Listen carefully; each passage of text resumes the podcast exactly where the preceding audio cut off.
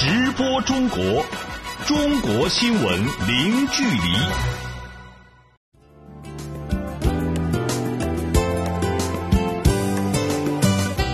这里是直播中国节目，听众朋友你好，我是张俊。到了周末，我们今天的节目就主要用来为您盘点一下过去一周里的重要新闻。首先，我们来关注外交领域发生的重大事件。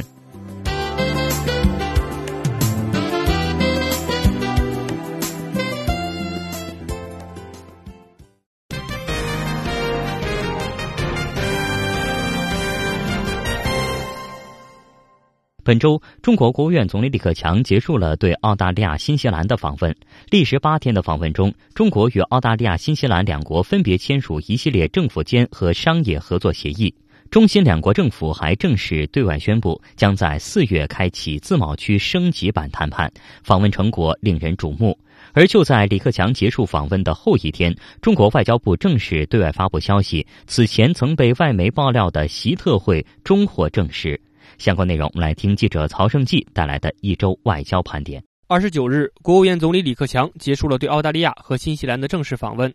在八天的时间里，李克强多方会晤两国政界、经贸界人士，就提升彼此的务实合作深入沟通。而有媒体估算，此访中中澳中心达成的具体合作协议就有四十多项。促进贸易投资自由化、便利化是李克强此访对外传递的核心信号。李克强与澳大利亚总理特恩布尔在会晤后就一致对外强调，中澳要推动两国迈向自贸繁荣时代。我认为啊，中澳应该由此进入全面自由贸易的时代，就是我们要在更多的领域来开展自由贸易，在投资领域来推进，这样会使我们的关系啊更加深入巩固。We know that the cooperation between 我们很清楚，中澳合作向地区和世界表明了双方携手维护贸易自由化和拥护自由贸易带来的利益的决心。正如习近平主席去年在杭州和今年在达沃斯指出的，我们必须支持自由贸易。我们要向人民表明，贸易创造就业、促进出口、增加投资，所有这些将带来巨大的机会。本次访问中，中澳双方同意继续实施好中澳自贸协定，深入推进中方“一带一路”倡议与澳北方大开发计划，以及两国创新战略对接合作，积极拓展能源资源、基础设施、农牧业和科技创新等领域合作。而中新两国此次正式公布，双方自贸区升级谈判将于四月二十五号到二十七号举行。新西兰也再次续写其创下诸多第一的历史，成为首个同中国签订“一带一路”合作谅解备忘录的发达国家。李克强在新西兰各界人士举行的盛大欢迎午宴上由衷感叹：“所以我们在这里主张自由贸易，我们在这里强调地区的稳定和世界的和平。正是在这样的大背景下，我们可以用更多的力量去发展本国的经济，改善本国的民生。”新西兰著名登山家希拉里爵士有一句含有。哲理的名言：我们要征服的不是高山，而是我们自己。中新关系需要我们自己，我们双方共同努力，我们将会创造更多的第一。本周四，中国外交部发言人陆康宣布，中国国家主席习近平即将于四月六号到七号在美国佛罗里达州海湖庄园同特朗普总统举行会晤。作为当今世界最大的发展中国家和最大的发达国家，也是世界最大的两个经济体，中美关系具有超越双边范畴的丰富战略意涵，其走向始终牵动世界。所以本次会晤受到国际社会广泛关注。外交部副部长郑泽光日前透露，会晤期间，两国元首将举行会见会谈，习近平主席和夫人彭丽媛教授将出席特朗普总统和夫人。梅兰妮亚举行的欢迎宴会，两国元首将就中美关系和共同关心的重大国际地区问题深入交换意见，增进相互了解，拓展两国合作，促进 双方交流，为今后一个时期中美关系发展指明方向。经贸关系一直被称为中美关系巨轮的压舱石。二零一六年，中美双边贸易额更是超过五千亿美元。但特朗普此前对中美贸易的表态也让外界有所担忧，甚至有观点认为中美贸易战在所难免。外交部发言人陆康对此表示：“中美经贸关系的本质是互利双赢的，实践证明呢，中美经贸关系具有很强的互补性，市场的选择已经让两国形成了你中有我，我中有你的这么一个利益格局。那么，我们认为呢，让这一经贸关系能够更好的为两国人民带来实实在在好处，更好的造福两国人民的根本的有效途径，事实上应该是双方。”共同努力做大这个共同利益的蛋糕，而不是简单的着眼于或者立足于一个简单的你多我少的一个分配格局。我们愿意同美方共同努力，在相互尊重、合作共赢的基础上呢，不断的拓展我们的合作领域，同时呢，也通过友好的协商，通过对话沟通来妥善的处理经贸摩擦，维护中美经贸关系呢持续的健康稳定的向前发展。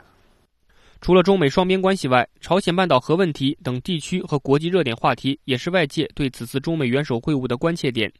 对此，中国国际问题研究院院长苏格认为，两国元首这次会晤的相处的时间呢会比较长。那么，我是觉得中美两国元首呢肯定会涉及双边的地区安全问题、地区经贸发展，甚至重要的全球性问题，两国元首都可能会涉及。就亚太地区，我们有的很多问题需要中美双方去探讨，需要交流。在亚太地区呢，习主席也讲得很好，太平洋很宽广的，容得下中美两个大国。所以我觉得呢，完全有理由相信和期待呢，两国元首这次会晤对双边关系、对地区乃至世界的和平稳定都有着重要的作用和重要的意义。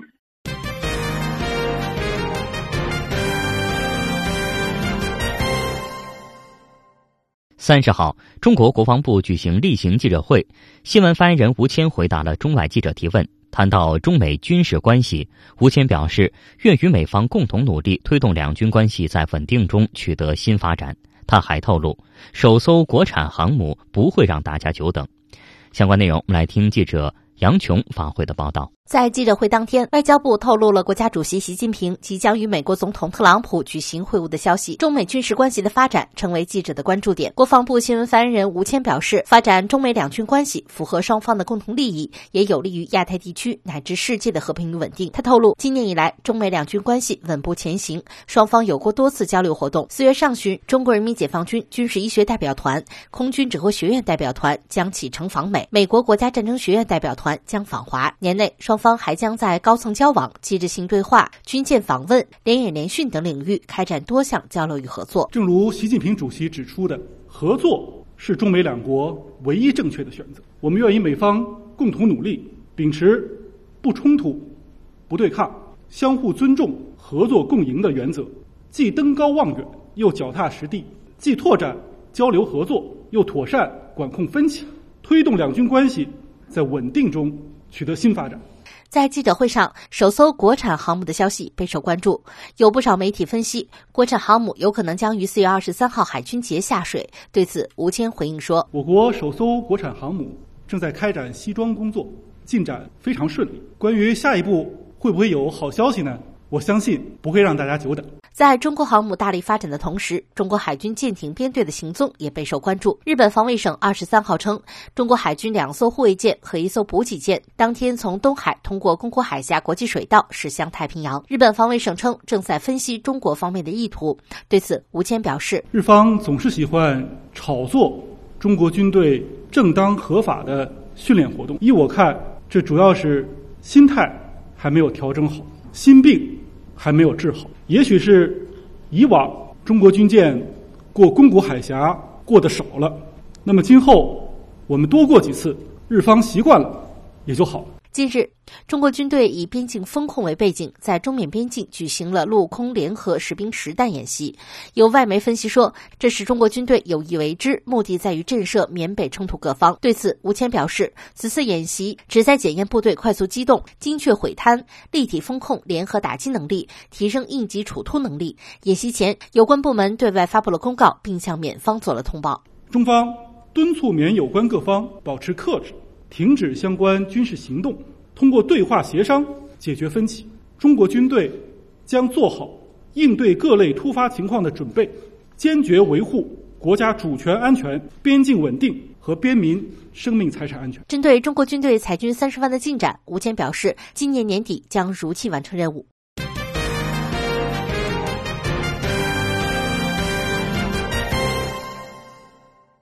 三十号，为期两天的第四届国际北极论坛在俄罗斯北部城市阿尔汉格尔斯克闭幕。来自三十多个国家的近两千三百名政府、企业界代表和专家学者与会，共同探讨北极发展与环境话题。作为北极理事会观察员国，中国国务院副总理汪洋率领中国代表团出席了本次论坛。汪洋表示。中国是北极事务重要的利益攸关方，中国对北极的探索不断深入，合作不断拓展，为北极发展做出了贡献。中国是北极事务的参与者、建设者、贡献者，有意愿也有能力对北极发展与合作发挥更大的作用。中国秉承尊重、合作、可持续三大政策理念，参与北极事务。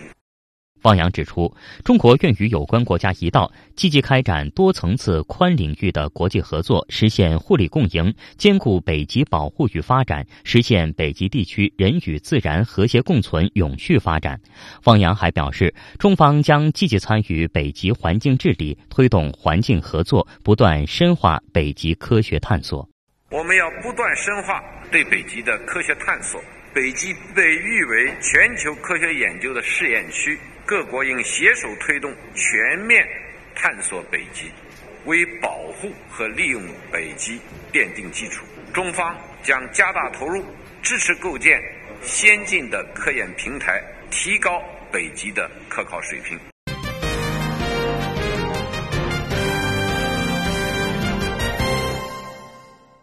接下来，我们来关注过去一周科技领域的新鲜事儿。本周。国家旅游局发布首批中国十大科技旅游基地：贵州黔南五百米口径球面射电望远镜，湖北宜昌长江三峡水利枢纽工程，甘肃酒泉卫星发射基地等入选。中国科学院本周表示，二零一七年率先在农业科技、生物技术、资源环境和高科技等四个方面部署了多个重大项目。全球范围内最大的水陆两栖飞机 AG 六百将于今年上半年首飞。下面我们来听记者乔全兴带来的一周科技盘点。三月二十八号，国家旅游局、中国科学院发布了首批中国十大科技旅游基地。贵州黔南五百米口径球面射电望远镜，湖北宜昌长江三峡水利枢纽工程，甘肃酒泉卫星发射基地等入选。国家旅游局规划财务司副司长吴科峰说：“两部门在全国范围内征集了一批国家科技旅游基地候选单位，并组织两院院士和国内知名旅游专家，重点考量科技内容、旅游资源、环境容量。”基础设施、市场潜力等方面，遴选出贵州黔南五百米口径球面射电望远 射电望远镜、中国科学院西双版纳热带植物园、湖北宜昌长江三峡水利枢纽工程、中国科学院南京紫金山天文台、中国科学院青岛海洋可考船、中国科技馆甘肃酒泉卫星发射基地、中国科学院。安徽合肥董府科学岛、中国科学院西安国家授时中心、中国科学院遥感卫星接收站三亚站等十家单位，作为首批中国十大科技旅游基地。据了解，凭借相当于三十个足球场的接收面积，被誉为中国天眼的五百米口径球面射电望远镜 FAST，不仅在尺寸规模上创造单口径射电望远镜的世界新纪录。而且在灵敏度和综合性能上也堪称全球领先，而同时入选的酒泉卫星发射中心是中国目前唯一的载人航天发射场。吴克峰表示，将酒泉卫星发射中心等列入科技旅游基地，有利于科技知识的传播和旅游产业的发展。首批中国十大科技旅游基地的推出，有利于推动科技支撑旅游发展，旅游促进科技传播。营造科技旅游发展新氛围。下一步，国家旅游局、中国科学院将在首批中国十大科技旅游基地的基础上，继续深化部门合作，在全域旅游加快发展的背景下，进一步挖掘科技旅游资源，打造高品质科技旅游产品。中国航空工业集团日前宣布，中国自主研制的全球范围内最大的水陆两栖飞机 AG600，目前正在进行首飞之前的最后准备工作，并计划在今年上半年实现陆上首飞。与此同时，国产大型客机 C919 首飞前的准备工作也正在进行中。AG600 是中国自行设计研制的大型灭火、水上救援、水陆两栖飞机。与运二零 C 九幺九并称为中国大飞机三剑客。该机主要拥有执行应急救援、森林灭火、海洋巡查等多项特种任务的功能。AG 六百在二零一六年七月总装下线，今年二月成功试车。中国科学院三月二十九号表示，“十三五”期间，中科院将针对有望实现创新跨越的重大突破，合理配置科技资源，布局科技项目。中科院科技促进发展局局长严庆介绍说，该院2017年率先在农业科技、生物技术等四个方向部署了多个重大项目，其中包括首个针对中巴经济走廊自然灾害风险的评估和减灾研究。这个是由我们成都三地所牵头，系统的考察中巴经济走廊自然灾害和环境背景。我们知道中巴经济走廊。呃，它要跨越帕米尔高原和巴基斯坦的克什米尔地区，这都是地质环境非常复杂的地区。那我们要揭示灾害分布的规律及成因机制，评估整个走廊及重点地段的灾害风险及减灾对策，服务“一带一路”互联互通基础设施建设。严庆表示，中科院百分之五十的项目经费用于“十三五”重大突破的项目部署，旨在通过重大技术成果的推广应用。引领带动相关产业转型升级。他透露，二零一七年将继续推进深度学习处理器研发及其产业化项目。这个项目想支持它研制用于智能终端的，也就是平常像我们手机啊这种移动终端，它的一些智能处理器芯片，要优化深度学习算法。希望通过这个项目的支持，能够实现首个面向智能信息处理的。深度学习的芯片的规模产业化。第二十一届中国国际软件博览会将于今年六月底在北京展览馆举行。主办方介绍，人工智能和软件嘉年华活动将是本届软件博览会上最大的看点。工信部信息化和软件服务业司司长谢少峰介绍说：“通过软件将硬件的使用、维护和监控呢，可以大大的简化。”我们通常讲硬件的软件化，也就是以前用硬件来实现的，现在我们用软件来实现。那么最终呢，我们尽可能的用软件来实现以前硬件所实现的功能。据了解，本届软件博览会还将首次打造软博会交易平台，通过增加交易服务功能，做到可交易、可发布、可展示。通过软博会大平台来活跃现场各类交易要素，促进交易达成。记者乔全兴北京报道。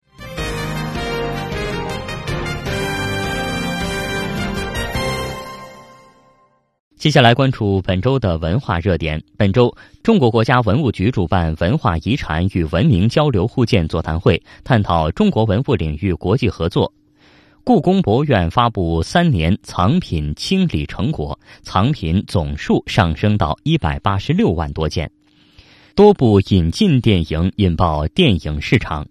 陕西汉墓发现迄今最完整二十八星宿图。更多内容，我们来听记者林维为您带来的一周文化盘点。中国国家文物局局长刘玉珠本周在文化遗产与文明交流互鉴座谈会上透露，近年来文物领域的国际合作正逐步深化。二零一一年至二零一六年，中国文物出境展览累计二百九十三个，文物入境展览累计一百一十六个。二零一一年至二零一六年，从美国、法国、加拿大、日本、澳大利亚等国促成流失文物回归累计一百余件套。坚持走出去与请进来，全方位拓展文物对外交流合作平台。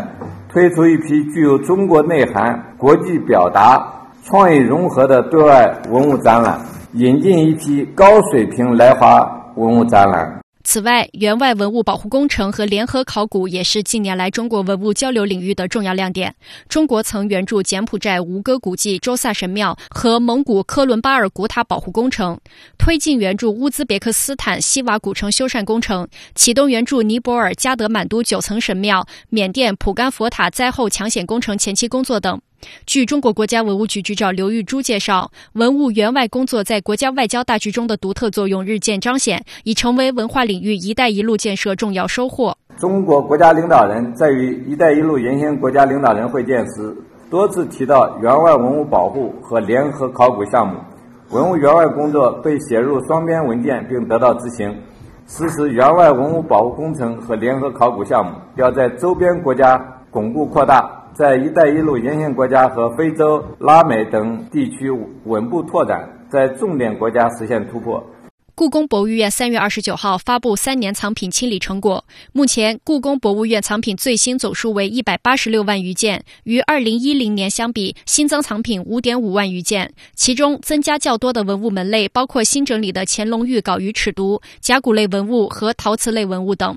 故宫博物院院长单霁翔强调，故宫博物院院藏文物的最大特点是倒金字塔结构，珍贵文物超过九成，一般文物占百分之六点四，资料只占百分之零点四，几乎件件都是国家定级的珍贵文物。一般的博物馆都金字塔结构，塔尖上是镇馆之宝，腰身是量大面广的一般文物，底层是待研究、待定级的资料的话。故宫几乎件件是珍贵的。二百年以后，两千年以后，我们收藏在故宫博物院的藏品仍然是最重要的藏品。来关注电影市场。截至目前，今年三月份内地电影票房约三十一点九亿元人民币，相比去年同期三十七点五亿元的成绩，还有五亿多的差距。三月内地院线有《金刚骷髅岛》《美女与野兽》《一条狗的使命》等多部进口热门电影上映。根据中国电影数据信息网数据，截止三月二十九号下午十四点三十，这三部电影内地票房累计约六亿五千万、五亿三千万和五亿九千万，占据一周票房前三甲。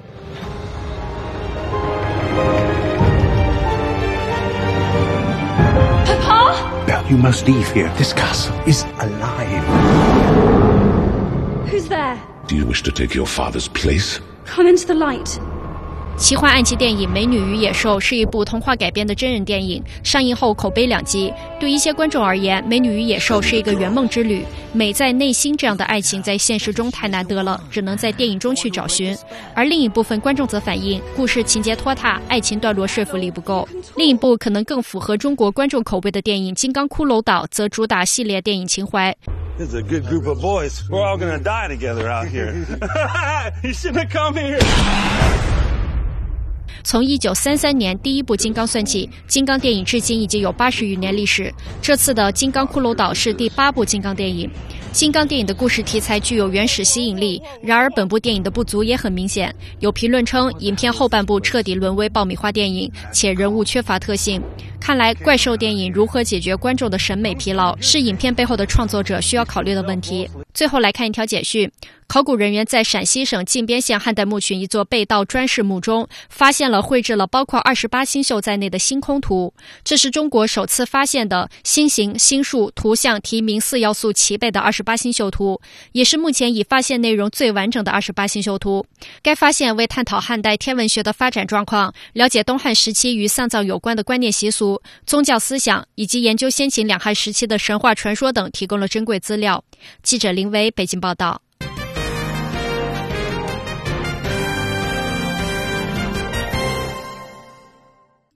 我们再来关注一条文化消息。新疆文物考古研究所工作人员近期在罗布泊进行考古调查时，在孔雀河北岸发现一座古城遗迹，初步清理发掘出木盘、铜镜、木梳、纺织品等遗物。经过测定，该古城墙体的年代为公元二世纪后的东汉后期至魏晋前期。根据新疆文物考古研究所介绍，古城修筑于黄土台地上，仅存。西南至东北的部分墙体断断续续连接成半圆形，墙体宽二点二至二点七米，残存最高二点五米。根据残存的墙体复原，该古城呈圆形，直径为三百米左右。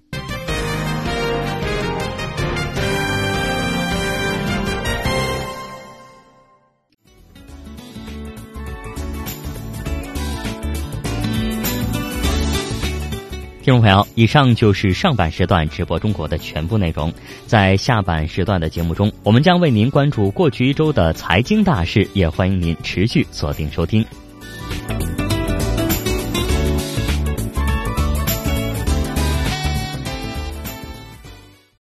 直播中国，中国新闻零距离。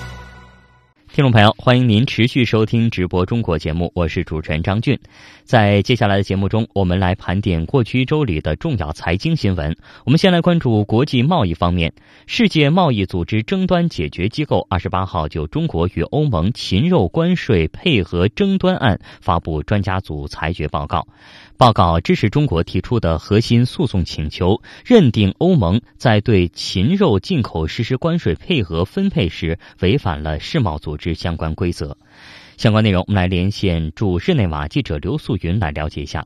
素云你好，关于这一贸易争端的起因后果，请来给我们简要的梳理一下。好的，这一事件呢，最早是要追溯到二零一三年，而这场官司从二零一五年中国向世贸组织提出磋商请求之后，到现在也有两年时间了。这一事件的起因呢是这样的：二零一三年的三月份，欧盟公布了一份重新修订的关于禽肉进口关税配额的条例。那根据这一份条例呢，欧盟是把百分之九十六的低关税配额都分配给了巴西和泰国，剩余的百分之四配额呢，则由中国以及其他的一些国家和地区分享。对于超出配额的出口禽肉产品，则需要交纳高额的关税。根据测算呢，配额内的关税只有百分之八左右，而配额外的关税可能高达百分之五十左右。这一措施显然严重影响了中国的禽肉出口。二零一五年的四月份，中国就此向世贸组织争端解决机构提出了诉讼，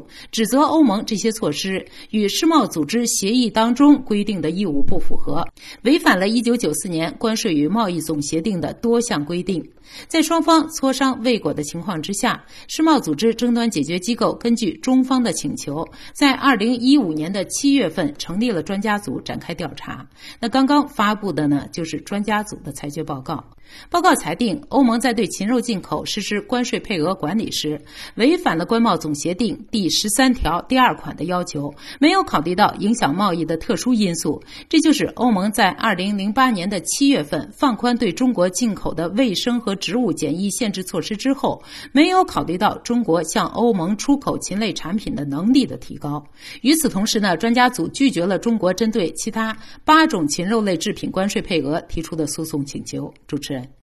那这份报告是否意味着最终裁决呢？还有接下来是否还会有进一步的行动呢？是这样，世贸组织下设的争端解决机制呢，主要是负责解决各国间的贸易纠纷。基本程序呢是这样：首先，在世贸机制之下，由争端双方协商解决；第二步呢，就是如果协商未果，主诉方有权请求世贸组织争端解决机构设立专家组，对所涉案件展开调查，并且作出裁决。第三步呢，就是如果对专家组的报告不服，主诉方和被诉方在六十天之内都可以。向上诉机构提出上诉，然后呢，再由上诉机构发布最终的裁决报告。那针对中国与欧盟之间的这起贸易争端，如果双方对专家组的这份裁决报告不服呢，可以在六十天内提出上诉。目前欧盟还没有对此做出正式的回应，中国则表示正在对报告进行评估，并且呢，将根据世贸组织争端解决程序做好后续工作。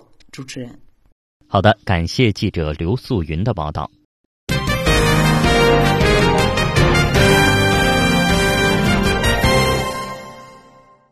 三月二十八号，美国商务部宣布对进口自中国的铝箔启动反倾销和反补贴立案调查。对此，中国商务部贸易救济调查局的局长王贺军二十九号敦促美方给予中国应诉企业公平抗辩权。相关内容，来听记者陈宇发回的报道。当地时间三月二十八号，美国商务部发起公告，决定对自中国进口的铝箔发起反倾销、反补贴调查。这是今年中国遭遇的第一起双反调查，涉案金额高达四点三亿美元。对此，中国商务部贸易救济调查局局长王贺军表示，美国铝业早在二十多年前就陆续退出了增值较低的铝箔生产，而集中精力生产并出口高端铝材。美国铝箔生产的下降，并非中国铝箔对美出口所致。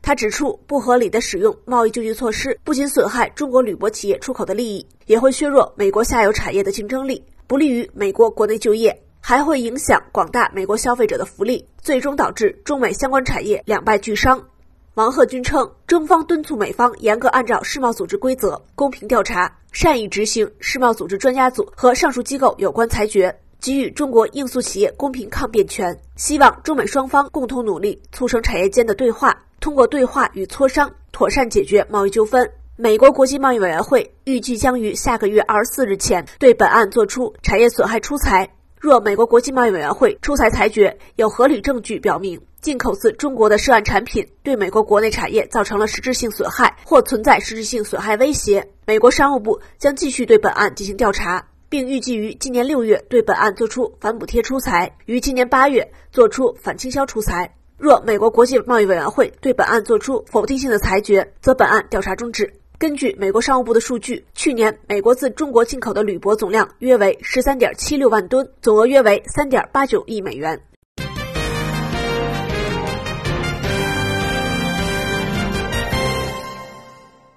我们再来回顾一下本周宏观政策方面的经济新闻。二十八号，中国人民银行等部门公布了关于金融支持制造强国建设的指导意见，强调大力振兴实体经济，持续改进对制造强国建设的金融支持和服务。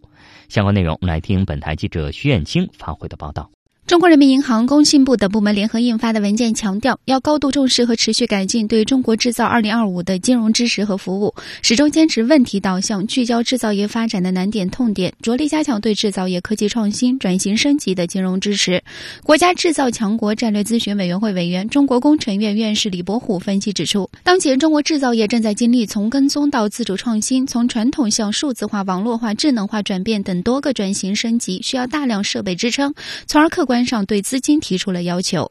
目前制造业的现在这个情况来看呢，它这个本身比起有一些，比如说房地产等等之类的，它现在本身那个效益就是比较还不是太高，因此目前就是。无关，无论是大大企业，或者说是中小企业，特别是就说取得这个资金就比较困难，所以这里面我觉得中央现在决定这个搞这个就是金融方面要向那个制造业倾斜，觉得我觉得是很重要的，这个是解决一个很重要的一个我们呢能够从大国向强国转变的一个很重要一个基础。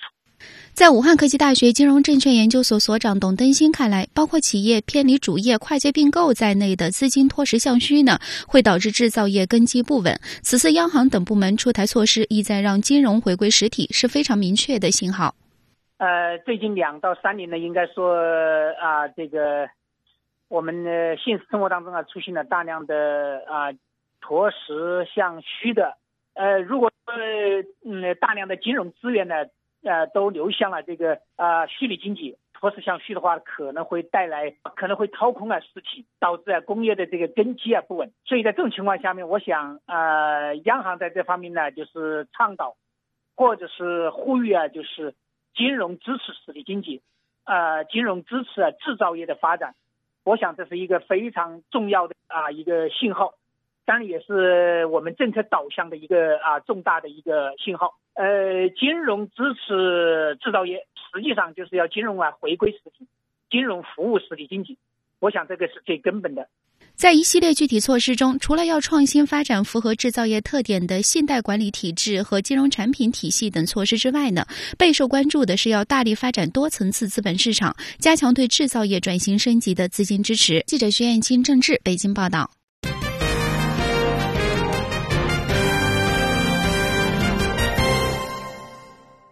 三月三十号，电力规划设计总院在北京发布《中国能源发展报告（二零一六）》。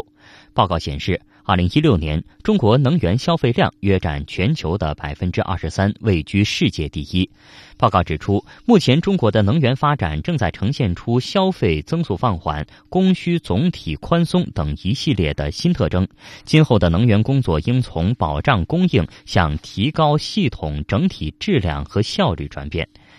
详细内容，我们来听记者肖中仁发回的报道。当天发布的报告显示，二零一六年中国的一次能源消费总量为四十三点六亿吨标准煤，同比增长百分之一点四。其中，煤炭消费量同比下降了百分之四点七，是连续第三年下降。煤炭的能源消费总量占比也下降了两个百分点。非化石能源和天然气的消费总量比重则提高了一点七个百分点。报告还提到，二零一六年中国的能源消费量约占全球的百分之二十三，位居世界第一。美国和欧盟分别以百分之十七。和百分之十二的占比位列第二、三位。国家能源局总工程师韩水介绍说，在经济新常态下，中国的能源生产和消费结构正在呈现出新的变化。随着我国经济发展进入新常态，我国能源发展目标正从保更用为主，向构建清洁低碳、安全高效的现代能源体系转变。能源结构调整的步伐。逐步加快多元化、清洁化和低碳化的趋势明显。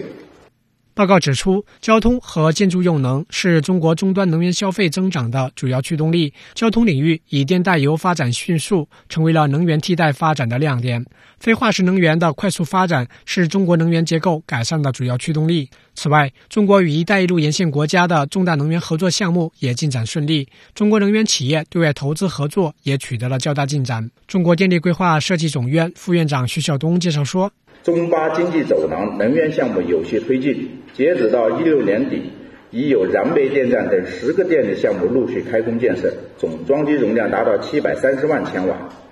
中沙盐步电厂正式投产，电厂的设计加工能力两千万吨每年，是中国在沙特阿拉伯最大的投资项目。中俄亚马尔液化天然气项目顺利进行，累计实现进度百分之七十五。展望二零一七年，报告预测中国的能源消费总量仍将保持低速增长。徐晓东预测说：“那么预计我国能源的消费将延续清洁化、高效化的趋势，能源消费的总量从总的来看还是比较低的速度增长，清洁能源的比例继续提高，交通与建筑用能依然是能源消费增长的主要驱动力。”预计中国一次能源消费总量，二零一七年是四十四亿吨标煤，同比增长百分之一，其中石油消费五点八亿吨，同比增长百分之二，天然气消费两千两百亿立方米，同比增长百分之五左右。记者肖忠仁北京报道。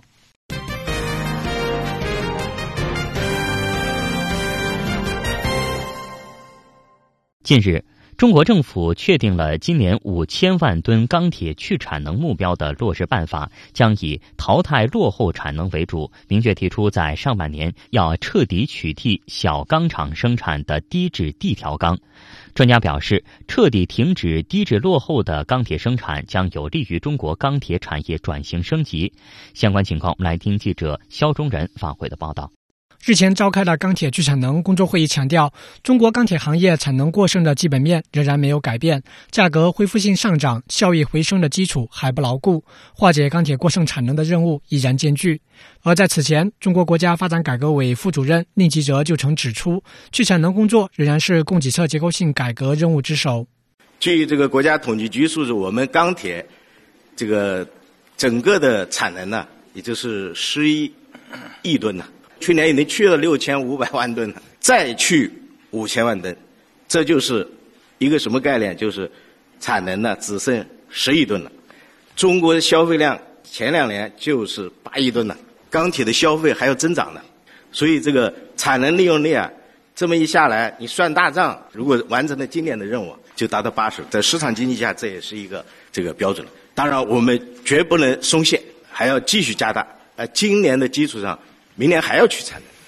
相对于去年钢铁实际去产能六千五百万吨，今年的目标数字有所减少。但业内人士指出，去产能的难度正在不断加大。中信集团董事长常振民表示，去产能今年将进入攻坚阶段。呃，比如这个去年吧，二零一六年，呃，我们的钢铁行业和这个煤炭行业都超额完成了去产能的任务，但是呢，更多的呢是一些停产或半停产的。啊，这些无效产能，而今后的工作将指向一些正在生产中的企业，这难度呢就会加大。而由于钢材价格的回升，在去产能过程当中，还一度出现了部分关停钢厂、死灰复燃等现象。对此，中国政府明确要把握好三条线：第一条是底线，今年要确保完成五千万吨左右的去产能任务；第二条是红线，要在上半年彻底取缔地条钢。第三条是上限，要密切关注钢材市场价格，防止市场出现大起大落。我的钢铁网资讯总监徐向春表示，彻底取缔地条钢将会大大减轻去产能的压力。那么在去产能完成五千万的情况下，今年的重点呢还强调要把这个中拼炉地条钢的产能彻底的这个清除。如果中拼炉地条钢产能得到清除的话，会使得市场的产能过剩的压力会大大的减轻。对于整个行业能够恢复到一种合理的利润水平，对于行业下一步进行兼并重组、转型升级呢，都会创造一个非常有利的一个条件。数据显示，受益于钢铁去产能，特别是地条钢出清的利好影响，钢材价格在今年春节之后迎来了上涨。中国国际经济交流中心信息部部长王军认为，钢材价格回暖是短期的，随着房地产和基建投资从高位回落，未来半年到一年，钢材价格不存在大幅上涨的基础。我想未来呢，随着一个是价格的上升，那么从企业来讲呢，短周期的这种库存回补可能也就接近于尾声了。可能会导致后来的价格可能难以为继，再加上呢，现在我们注意到这个呃房地产的这个呃调控的深入呢，那么对于房地产的销售以及后续的对于房地产的投资，可能都会有个比较明显的这个影响。那么对于钢材的需求，应该说也会逐渐的在萎缩。所以我觉得这种价格未来的持续上涨，包括企业这种利润的改善呢，可能后续呢都会面临很大的挑战。记者肖忠仁，北京报道。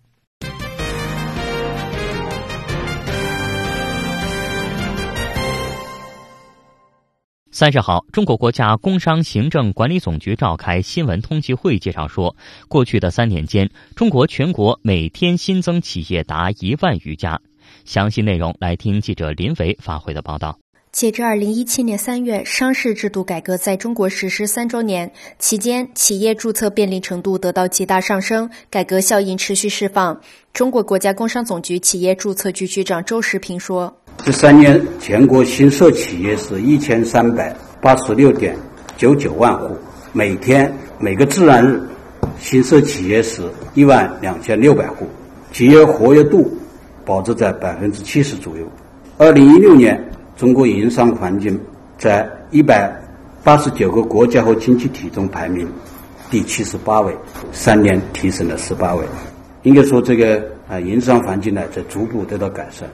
新设企业保持旺盛增长势头，与企业注册简政放权离不开关系。据国家工商总局企业注册局局长周时平介绍，目前涉企证件数量繁多，企业在领取营业执照、开展生产经营前后，根据企业从事的行业和产业，还要办理各种登记、备案、审批事项。这其中相当一部分是可以通过与工商部门信息共享、业务协同的方式达到管理目的，因此还存在进一步压缩的空间。推进多政合一，就是要在更大范围、更深层次实现政府部门间的信息共享和业务协同，为企业开办运行提供便利化的服务。要通过改革，将信息采集、记载公示、管理备查类等的证照事项进一步整合到营业执照上，实行多政合一、一照一码，大幅度缩短企业从筹备开办。到进入市场的时间。记者林伟北京报道。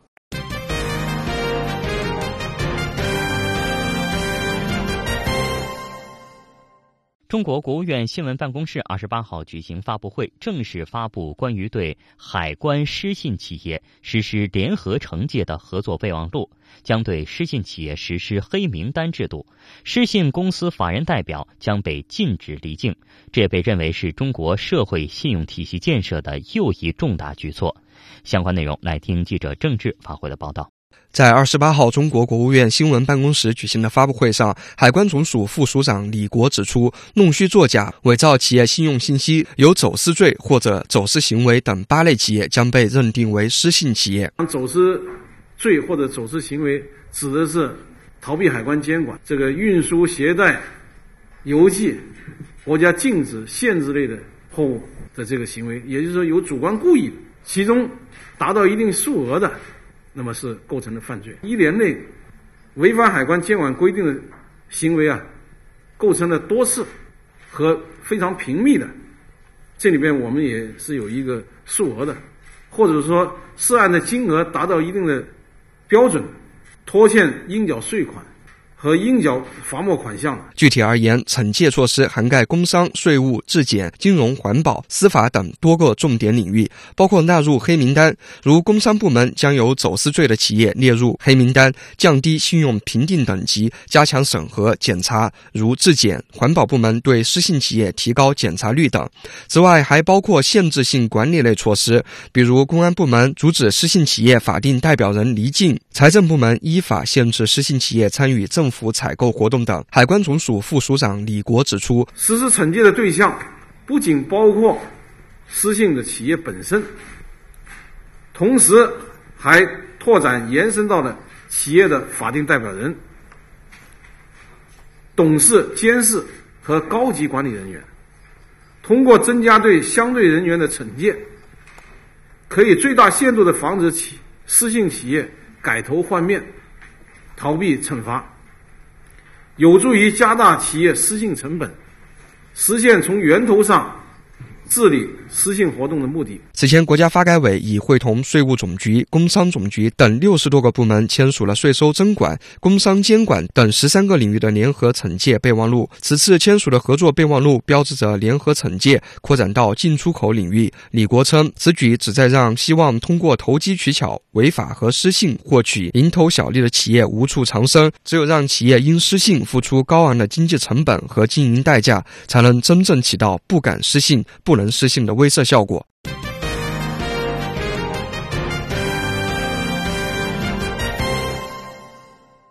二十八号，中国国家邮政局发布了二零一六年中国快递发展指数报告，显示，二零一六年中国快递行业总体保持了持续高速发展的态势，对世界快递业务量增长的贡献率达到百分之六十。详细内容来听记者李文婷发回的报道。中国快递发展指数以二零一零年为基期，基期指数设定为一百，指标体系包括了发展规模、服务质量、发展普及和发展趋势四个方面。数据来源为中国国家邮政局和国家统计局。二零一六年中国快递发展指数报告显示，二零一六年中国快递发展指数为五百三十八点五，同比提高了百分之四十点八，其中。快递业的发展规模指数高速增长，表现亮眼。国家邮政局发展研究中心市场监管研究处负责人耿燕介绍，二零一六年中国快递发展规模指数为一千一百零四点六，同比提高了百分之四十九点五。从业务量指标来看呢，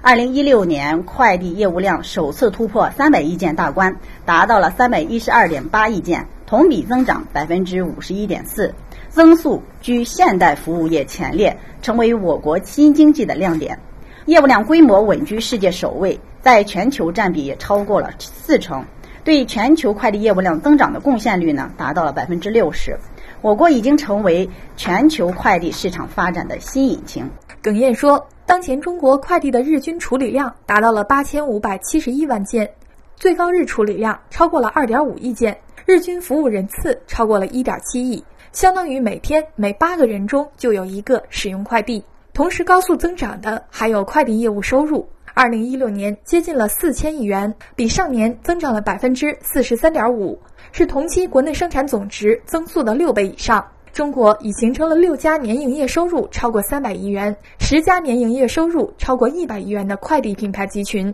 二零一六年快递业的服务质量指数也在稳步上扬，呈现了逐年改善的迹象。耿燕介绍，这得益于二零一六年快递行业加强了基础设施的建设，行业的综合服务能力大幅提升。那么，比如申通、圆通、顺丰、韵达和中通呢？这几家快递企业是竞相上市，为企业基础设施的建设筹集了大量的资金。在重点的区域、重点的节点的一些大型的快递枢纽项目也在加快建设，全年新增快递专业类物流园区二十个。自主的航空运输能力也在加强，国内快递自有专用货机呢达到了八十一架，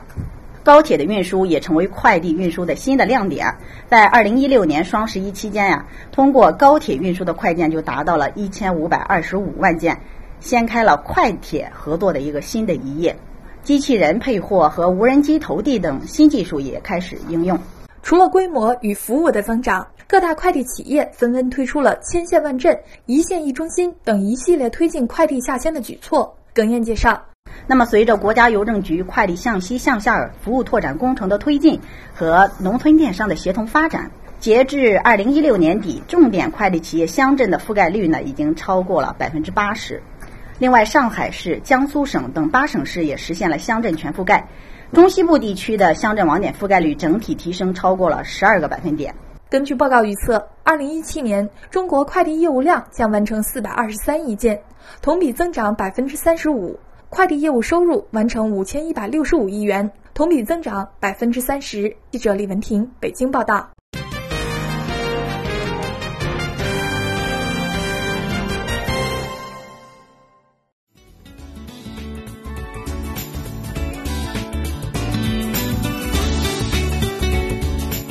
听众朋友，以上就是这一时段直播中国的全部内容，感谢您的收听，再会。